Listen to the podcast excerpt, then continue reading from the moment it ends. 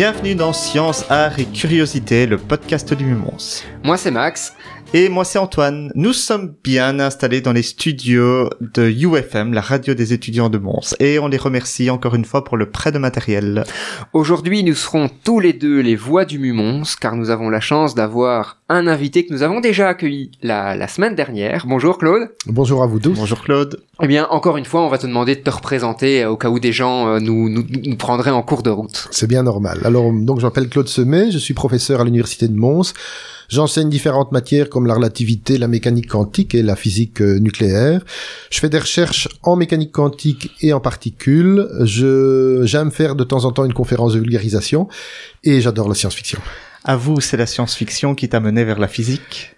Euh, c'est pas tout à fait clair en fait. euh, je ne suis pas sûr de quelle est la cause, quel est l'effet? Bah, Enfin, quand on parle de voyage dans le temps, on n'est jamais sûr de rien. L'idéal, ce serait peut-être de pouvoir aller voir, mais bon, dans un futur plus ou moins proche peut-être, ou jamais. Alors, aujourd'hui, de quelle œuvre va-t-on parler, Claude? Eh bien, on va parler de l'armée des douze singes. Film que j'avais vu moi personnellement il y a très longtemps, je l'ai, je l'ai revu ce week-end pour, pour me, me mettre euh, dans comment dans le bain. Est-ce que tu peux d'abord nous, peut-être nous, nous resituer euh, la période, le réalisateur, les, les acteurs principaux, ce genre de choses? Alors, euh, c'est un film qui date de 1995. euh, Il a été réalisé par Terry Gilliam. Et comme acteurs principaux, il y a Bruce Willis, Madeleine Stowe et Brad Pitt. D'accord. Euh, D'ailleurs, Bruce Willis et Brad Pitt dans des rôles un peu à contre-emploi. Ouais. Puisque Brad Pitt joue le rôle d'un type complètement cinglé et euh, Bruce Willis euh, d'une personne violente, très désorientée finalement. Ouais, tout à fait. Je sais que l'œuvre, dans son contexte, est inspirée d'une autre œuvre. Peut-être que tu peux nous en parler euh, brièvement. Oui, Terry Gilliam la- assume complètement. Ouais. C'est, euh, ça a été inspiré directement d'un court métrage de Chris Marker qui s'appelle La Jetée et qui a été réalisé en 1962. Alors c'est une œuvre assez particulière puisqu'il s'agit d'un court métrage une vingtaine de minutes, je pense, noir et blanc, et ce sont une succession de plans fixes, sauf à un moment euh, que- quelque chose qui bouge pendant 15 secondes, je crois. Et donc c'est une histoire de voyage dans le temps, une très très belle histoire. Je conseille à tout le monde de, de- de la regarder. Je crois qu'elle est disponible tout à fait sur YouTube Tout à en fait, intégralité. On l'avait trouvé avec Antoine. euh. Et euh, donc, euh, ça a été l'inspiration du, du film L'armée des douze singes. Parfait. D'ailleurs, je pense que le studio qui a fait l'armée des douze singes a à ce moment-là racheté les droits su- sur la, je- la jetée ah oui. pour qu'il n'y ait pas de pour qu'il n'y ait pas de souci Mhm. euh, de, de copyright Mhm. euh, derrière. Je vais me permettre peut-être une annonce. Nous allons spoiler le film à 25 ans, donc on va euh, on va y Ouais. aller dans les grandes largeurs. Donc euh, D'autant plus que pour comprendre le film, c'est intéressant d'avoir Oui. la vision globale de ce qui Oui. se passe. Donc, si vous n'avez pas vu l'armée des douze singes, arrêtez de nous écouter tout de suite et allez le voir absolument. C'est un incontournable sur le sujet. Et après, revenez écouter le podcast quand même. Tout hein. à fait. Quand même. Ok, donc maintenant qu'on sait euh, dans quel contexte le film a, a été créé, est-ce que tu peux nous expliquer le synopsis, enfin le détail de tout ce qui se passe dans, dans ce film, en quoi le voyage dans le temps intervient dans le film, pourquoi c'est c'est important, etc. Eh bien, l'histoire est basée sur le fait qu'en 1997, ce qui est déjà du passé pour nous, Oui. l'humanité était pratiquement décimée par un virus. Et euh, dans le plutôt futur, du présent. oui, mais c'est beaucoup plus grave que le Covid-19 puisque ça, a une mort, ça tue 5 milliards de personnes. Et donc, euh, dans un futur assez proche, l'humanité vit sous terre, Ouais. puisque la surface est, totalement contaminée. Les scientifiques de cette époque réussissent à envoyer dans le passé un être humain qui est en fait un, un criminel. On va lui donner une remise de peine s'il accepte la mission. Parce que de ce que, de ce que je me souviens, en fait, justement, ils envoient des criminels parce qu'ils sont pas certains que la machine fonctionne bien, donc ils effectuent toute une série de tests. Voilà. hein. Oui, oui, ils en oui. envoient plusieurs. Ils en envoient plusieurs. Mais donc, on suit Bruce Willis, qui remonte le cours du temps euh, jusqu'en, enfin, 1997, un peu avant même. Euh, son but, c'est de repérer le point de départ du virus et de récupérer le virus lorsqu'il est dans son état originel. Oui. Parce qu'il a muté depuis. Et donc, l'idée des scientifiques, c'est s'ils ont la forme originelle, ils pourront trouver un vaccin et permettre à l'humanité de reconquérir la surface. Ça, c'est le thème général. Donc ils n'essaient pas de modifier le cours du temps, juste de trouver une solution euh, dans euh, dans ça. leur période. Voilà, ce qui est écrit est écrit, on ne pourra rien y changer, mais évidemment, ce qui va se passer, c'est que le futur va être en quelque sorte modelé par les actions des personnes qui, enfin, le, qui viennent du futur Ouais, et qui agissent fait. dans le passé. Donc la ligne temporelle comprend les actions des gens qui viennent du futur dans en Exactement. 1997. Oui, exactement. Et donc peut-être qu'au fond c'est eux qui ont créé toute la catastrophe, etc. Il y a, il y a cette part-là d'incertitude. Il y a une part d'incertitude, mais on peut imaginer quand même que c'est, ce se serait quand même déroulé même sans leur intervention. D'accord. Alors, pourquoi avoir choisi de nous parler de cette œuvre? Qu'est-ce qu'elle évoque pour toi? En, en quoi elle est intéressante? Euh, Et après, si, comme on a dit qu'on qu'on allait spoiler, si on doit aller plus loin dans l'explication du scénario, on peut, on peut y aller pour expliquer en quoi c'est vraiment intéressant. Elle est intéressante d'abord parce que c'est un, l'idée est très très bien euh, développée dans le film. Ouais. C'est très bien réalisé, les acteurs sont top, ça il y a, y a pas à dire. Et aussi quelque chose qui m'a bien séduit dans ce film, c'est que toutes les boucles temporelles se referment correctement. En tout cas, j'ai pas identifié de choses paradoxales et complètement illogiques. Est-ce que tu peux nous expliquer ce que tu entends par les boucles temporelles se referment correctement? Eh bien, par exemple, on, a des les personnes du futur ont des informations qui viennent du passé. Oui. Et ces informations qui viennent du passé sont elles-mêmes créées par des gens qui viennent du futur. Tout à fait. Et donc, euh, il- quand on se livre à ce genre d'exercice, il faut être très très prudent parce que on peut très vite rater euh, une boucle temporelle, oublier une information quelque part. Et là, effectivement, tout se recoupe. Au fur et à mesure que le film se déroule, on s'aperçoit ah oui, cette information a été reçue parce qu'elle a été envoyée à ce moment-là. Euh, ça, ça s'est passé parce qu'il y a eu cette intervention à ce moment-là. Et donc, euh, On fait on- d'ailleurs référence au message qui mentionne l'armée des douze singes. Exactement, oui, exactement. Et par exemple, au début du film, enfin vers le début du film, la psychiatre, quand elle voit pour la première fois le voyageur du futur, qui est Bruce Willis, elle dit euh, Est-ce qu'on ne s'est pas déjà rencontré et ça, si on n'y prête pas attention, ok, ça, ça passe comme ça. Et en fait, on comprend qu'elle dit ça parce qu'elle a déjà vu son visage. Elle a déjà vu son visage parce qu'en fait, il apparaît sur une photo qui a été prise en 1917 à une époque où cette personne a déjà voyagé. Tout Et donc fait. tout, tout, tout se reboucle, tout se recoupe euh, correctement. Enfin, je pense en tout cas. Et, et d'ailleurs, pour revenir sur ce message de l'armée des douze singes, le film commence plus ou moins avec les scientifiques du futur qui Oui. ont un message qui dit que l'armée des douze singes est responsable de la Mm. catastrophe Oui. et ce serait un orga- enfin, une organisation qui veut euh, anéantir l'humanité. C'est ça. Et en fait, c'est la psychiatre qui envoie un message euh, via un répondeur téléphonique qui va rester sauvegardé, qui envoie ce message. Donc là ça. aussi, la boucle se, se tout, referme tout se referme. oui. sur elle-même. Mm. Est-ce qu'on est un petit peu sur euh, ce qu'on appelle parfois le paradoxe de l'écrivain? Oui. Tu peux peut-être détailler le paradoxe de l'écrivain, Oui. Antoine? Claude va Oui. le faire.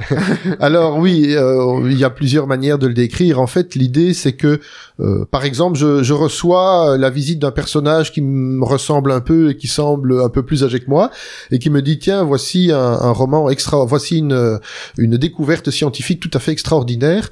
Tu dois la publier. Et bon, la personne disparaît, me laisse le manuscrit. Donc je lis, euh, je regarde. Ah oui, je dis c'est tout à fait extraordinaire. Je recopie, je publie. Et puis évidemment, c'est tout à fait extraordinaire. Donc ça a une certaine renommée. Et puis, en fait, la personne qui m'a apporté le bouquin, c'est moi-même. Oui. C'est une version de moi du futur qui reprend euh, la publication et me la ramène pour que je la, je la publie. Mais qui a créé cette publication? Personne. Elle a été créée toute seule. cette publication émerge du temps. Ça, Elle émerge du temps sans... Je sais à quoi euh, tu vas faire référence, Antoine. À Vas-y, Dark, dis-le. à Dark, pas encore. Ouais. Euh, pas encore. On fera un épisode sur Dark et on invitera Claude qui va se décider à, à regarder la série Ou d'ici là. qui discutera avec nous sans nécessairement discutera. l'avoir Voilà, voilà, exactement. Et, ouais. et donc ici, en fait, pour revenir sur l'armée des douze singes, cette information comme quoi l'armée des douze singes est responsable, bah, elle arrive du futur et elle repart vers le futur. Exactement. Donc, elle, est- émerge de nulle part. Et en quelque sorte, elle émerge de nulle part, elle se crée elle-même, Ouais. mais sans qu'il y ait production de quelque chose de complètement nouveau et révolutionnaire. Puisque cette armée des douze singes existe réellement, elle n'aura pas tout à fait le rôle qu'on imagine dans l'histoire, mais en fait, les personnes se, se trompent elles-mêmes en faisant circuler une information qui est erronée, en fait. Ouais, mais c'est vrai que le, le fait qu'elle soit erronée et le fait qu'elle arrive aux gens du futur, ça, c'est un, un serpent qui se mord la queue. Ouais, tout à fait. Comment est-ce qu'on peut imaginer que euh, le, temps se mette comme ça à boucler, en fait? Bah, à partir du moment où vous avez une machine à remonter le cours du temps, vous pouvez parfaitement faire des boucles euh, temporelles, il n'y a aucun problème. En fait, quand on réfléchit bien, le paradoxe de l'écrivain est une situation qui paraît absurde, mais elle n'est pas illogique, Mhm. dans le sens que vous n'avez pas de rupture comme de, de la continuité, comme dans le paradoxe du grand-père, mais vous avez quelque chose qui a surgi du néant sans avoir jamais été fabriqué, créé. Dans le fond, est-ce que c'est si étonnant? À partir du moment où on remonte le cours du temps, on va contre l'entropie. Oui. Et donc, pourquoi ne pas produire de l'information qui n'existe pas de manière spontanée. Alors que le sens normal du temps, c'est détruire de manière spontanée l'information qui existe. Ouais. Si on voyage dans le temps, beaucoup de choses deviennent possibles. Alors, on sait que dans, on vous l'a dit, hein, on va spoiler, donc on va, on va expliquer la fin du film. hein, euh, On sait qu'au début, Bruce Willis est hanté par une vision Oui. qui est euh, l'assassinat d'une personne en face de lui dans un aéroport. C'est le gros morceau du film. C'est- hein. c'est le gros- gros gros morceau du C'est film. clairement le gros morceau du Oui. Film. Et en fait, on comprend à la fin, je te laisse continuer. Eh bien que, en fait, la, la- l'image qu'il a, c'est euh, c'est une vision d'enfant quand il est enfant, donc c'est sa propre mort. Oui. Il se voit enfant mourir en tant qu'adulte. qui est d'ailleurs le terme, le, le thème du film de la jetée, en fait. ça, hein. c'est le thème principal du, du film de, de la jetée, et c'est même euh, extrêmement important, encore plus important peut-être que dans l'armée des douze singes, puisque dans la jetée, euh, la personne qui remonte le cours du temps est choisie parce qu'elle a une excellente mémoire du passé et qu'elle a des, des événements qui se sont fixés euh, de manière extrêmement profonde dans son cerveau. Et, et c'est cette image de l'homme qui meurt sur la, la Ouais. jetée à Orly. Et donc, c'est pour ça qu'il est renvoyé dans le temps. Et là, on boucle encore de nouveau un petit peu, quoi. Parce que le voyage dans le temps, dans, dans la jetée, c'est, on sent que c'est plutôt un système psychologique que, que physique. Mais enfin, soit. Et donc, euh, ce personnage va, va se voir mourir, Mhm. mais donc au final, est-ce qu'il arrive à empêcher l'armée des douze singes? Est-ce que euh, c'était bien l'armée des douze singes qui allait euh, détruire le, le monde, soit par accident, soit par euh, pour une volonté propre Non, en fait, l'armée des douze singes, elle avait un tout autre but, euh, qui était de libérer des animaux d'un, d'un zoo. Et c'est en fait un assistant fou du, du prix Nobel qui va répandre le virus mortel qui a été créé dans les laboratoires. Quoi. Tout à fait. Et rien ne pourra l'empêcher, et ça a été écrit, on sait que ça va se faire. Mais il y a peut-être une petite note d'espoir, parce que, voilà, je spoil méchamment, Oui, oui, mais voilà. Tout à la fin du film, le, le, le, le scientifique fou avec sa mallette pleine de virus s'assied dans l'avion et à côté d'elle, on re- euh, enfin côté, de, lui, à côté ouais. du scientifique, on reconnaît une des scientifiques du futur Tout à fait. qui se présente comme agent d'assurance. Et donc, Donc, probablement qu'elle a, ils ont identifié euh, le- la personne, qui, enfin le, le- la véritable cause du virus, puisque Bruce Willis a quand même eu le temps de donner une information supplémentaire Ouais. avant de il mourir. renvoie un message. Il renvoie un message, mais qui n'est pas. Il dit c'est pas l'armée des douze singes. C'est autre chose. Il sait pas quoi à ce moment-là, mais on peut imaginer que les scientifiques du futur ont renvoyé d'autres missions et on retrouve une des scientifiques, sans doute qui avait l'air d'être la scientifique en chef, qui se présente comme agent d'assurance et qui est assise à côté de la personne qui transporte le virus. Mais il y a un problème dans les boucles alors, non? Non, c'est une autre boucle qu'on ne C'est une voit autre pas. boucle qu'on ne voit pas, qui vient d'une- d'un Non, non, d'un événement Parce futur. que si si Bruce Willis a le temps d'envoyer un message comme quoi ce n'est pas l'armée des douze singes, Oui. pourquoi le futur envoie-t-il un message vers le passé pour dire que c'est l'armée des douze singes? Parce que tu peux pas changer le passé. Et Parce donc, que et le message a déjà été envoyé par erreur. D'accord. Donc il envoie le message peut-être après que le message Voilà. a été envoyé vers le passé. Voilà. C'est les, fa- les notions d'avant et d'après. Voilà. C'est toujours un peu délicat dans une boucle temporelle. C'est ça. Et comme le temps ne peut pas être changé, il faut, il faut que Bruce, Bruce Willis parte, Oui. sinon tu n'as pas la suite du, Oui. du message. Mhm. Voilà. Donc euh, ce film est, c'est vrai, au terme, en termes de voyage dans le temps, est assez euh, cohérent, Oui. je trouve, euh, euh, et, et, et traite bien. Moi non plus, j'ai pas, j'ai pas vu d'erreur. Je me suis toujours demandé quand même. Je voudrais ton avis là-dessus. Qu'est-ce que la scientifique, donc euh, l'agent d'assurance à la fin dans l'avion, va faire du virus? Donc on sait qu'elle ne peut pas changer le temps. Mhm. Mais est-ce qu'elle va prendre cette souche pour pouvoir faire un antidote et sauver tout le monde? Est-ce qu'on va retomber sur les travers de notre monde où euh, bah, l'antidote ne sera disponible que sous certaines conditions pour certaines personnes, etc. Ça, je ne peux pas le dire, mais ce que je pense, c'est qu'en fait, la scientifique s'est sacrifiée. Parce qu'à partir du moment où elle monte dans l'avion à côté de la personne, le virus a déjà été libéré et elle est probablement condamnée. Et mais donc- elle pourra revenir dans le temps, re- revenir dans son époque, être mise en quarantaine et on pourra récupérer le virus dans son sang. Et donc tu penses qu'elle devient une porteuse qui Ouais. permettra de sauver l'humanité? C'est mon interprétation, oui. Excellent. Et moi j'avais jamais pensé à ça. Moi je pensais qu'elle allait essayer de voler la mallette pour. Mhm. euh, Mais j'ai une vision optimiste de ce film très sombre, Ouais, finalement. ouais. J'avais toujours vu de manière. J'avais loupé cette note d'espoir euh, à la fin. C'est mon interprétation. Je n'ai pas écrit à Terry Gilliam pour demander confirmation. on, on aime bien toujours faire euh, dans nos podcasts un parallèle avec Mm. d'autres œuvres. Est-ce qu'il y a d'autres œuvres euh, que l'armée des douze singes où les boucles sont aussi bien gérées pour toi et, et, et sont aussi cohérentes les unes avec les autres? Alors euh, oui, il y a le tout dernier film Tenet où les personnes la remontent le en fait, ils se déplacent à rebours dans le temps alors que les autres progressent dans le sens normal du temps. D'accord. J'ai pas encore eu le temps de tout spoiler, décortiquer. Sans spoiler.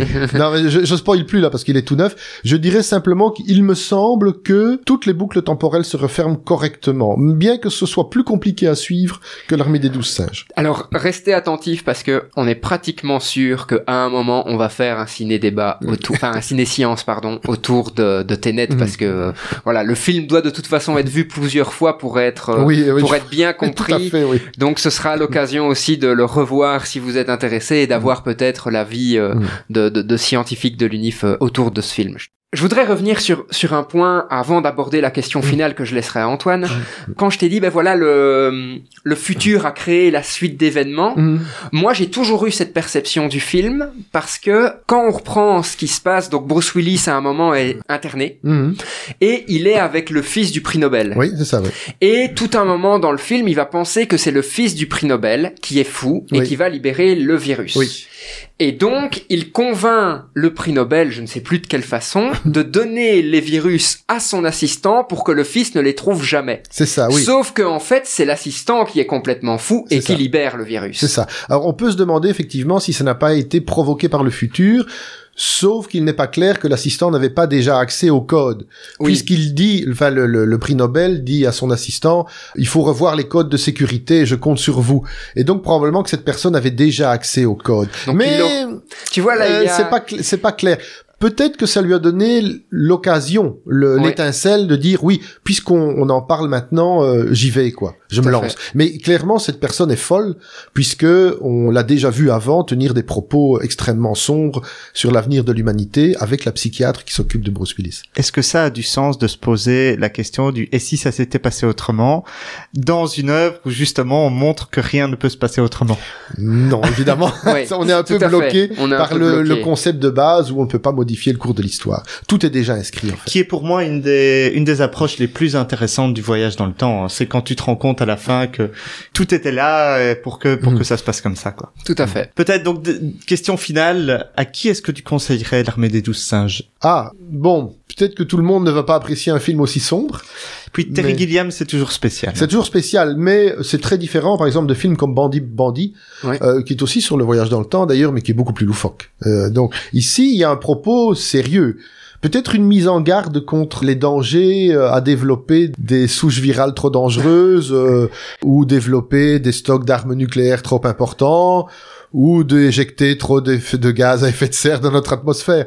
Donc, j'irais, il y a peut-être un petit propos alarmiste de dire attention, ne, ne jouons pas aux imbéciles, ça pourrait nous retomber C'est dessus. Toujours l'effet de le, le côté mise en garde Oui, de, de oui. la science-fiction. Ceci dit, la science-fiction a toujours eu un rôle de mise en garde, ça c'est Ouais. clair. Pas toutes les œuvres, mais un certain nombre d'œuvres. Et celle-ci en particulier peut jouer ce rôle-là. Au-delà de ça, il y a le jeu du voyage dans le temps. Ouais. Avec toutes les boucles qui se referment, les, les, les, les pseudo-paradoxes temporels, le jeu de choc de personnes d'époques différentes, de certaines qui connaissent déjà ce qui va se passer, d'autres qui ne le savent pas. Il y a aussi tout, tout un jeu, évidemment, de, du, du, autour du voyage temporel. Mais les amateurs de science-fiction, certainement, il faut pas louper ça, quoi. Non, c'est vrai que moi, c'est un film que j'ai vu, euh, bah, je pense, quand... J'ai un souvenir de moi assis sur le canapé de mes parents en train de regarder Club RTL où euh, le, le film était passé donc je je devais avoir entre 10 et 15 ans et donc le film est assez perturbant. Ouais, moi, hein. je, moi, je suis assez vieux pour l'avoir vu au cinéma, donc ça. Euh, Voilà. Claude, de toute façon, dans mes souvenirs, tu vas nous proposer deux conférences dans nos cycles de conférences, c'est Oui, bien ça? Tu, c'est bien tu sais ça. nous en donner un, un petit mot? Ah oui, alors c'est deux conférences sur le thème du voyage dans le temps. La première va s'intituler Aller simple pour le futur. Donc je vais décrire comment on peut imaginer voyager dans le temps vers le futur. Je vais parler de science, mais j'espère que ça restera abordable. C'est vraiment conçu pour tout public. Ouais. Mais on va parler de choses comme la relativité restreinte, la relativité générale, les trous noirs. Puis, je, dans la deuxième conférence, je vais parler de la possibilité, peut-être, de remonter le cours du temps. Ça va s'intituler Retour vers le passé D'accord. allusion à Retour vers, Vers le futur, à évidemment. Et là, je vais vous parler de trous de verre, euh, de machines temporelles, de paradoxes et d'auteurs de science-fiction, évidemment. Super. Je vais, je vais confirmer hein, le côté excellent vulgarisateur de Claude, euh, qui arrive à faire passer des concepts de, de mécanique quantique et de relativité pour des choses simples. Et nous, on dit toujours, on ne rate pas une conférence de Claude Sommet. Donc, on ne rate pas une conférence de Conférence de Claude Semet. Voilà. Tout à fait d'accord. Bien sûr, ce, je pense que on peut arrêter là pour le podcast d'aujourd'hui. La citation. La citation. La Merci citation, Antoine. Claude. Eh bien, je pense que si vous voulez vraiment essayer de comprendre quelque chose au voyage dans le temps, eh, il faut euh, vous dire ce qu'a dit le docteur Ahmed Brown à Marty dans, dans le film Retour vers le futur 3. Marty, il te faut penser en quatre dimensions. Merci. Merci. On vous souhaite une très bonne journée et une très très bonne semaine. À bientôt. À bientôt. Au revoir.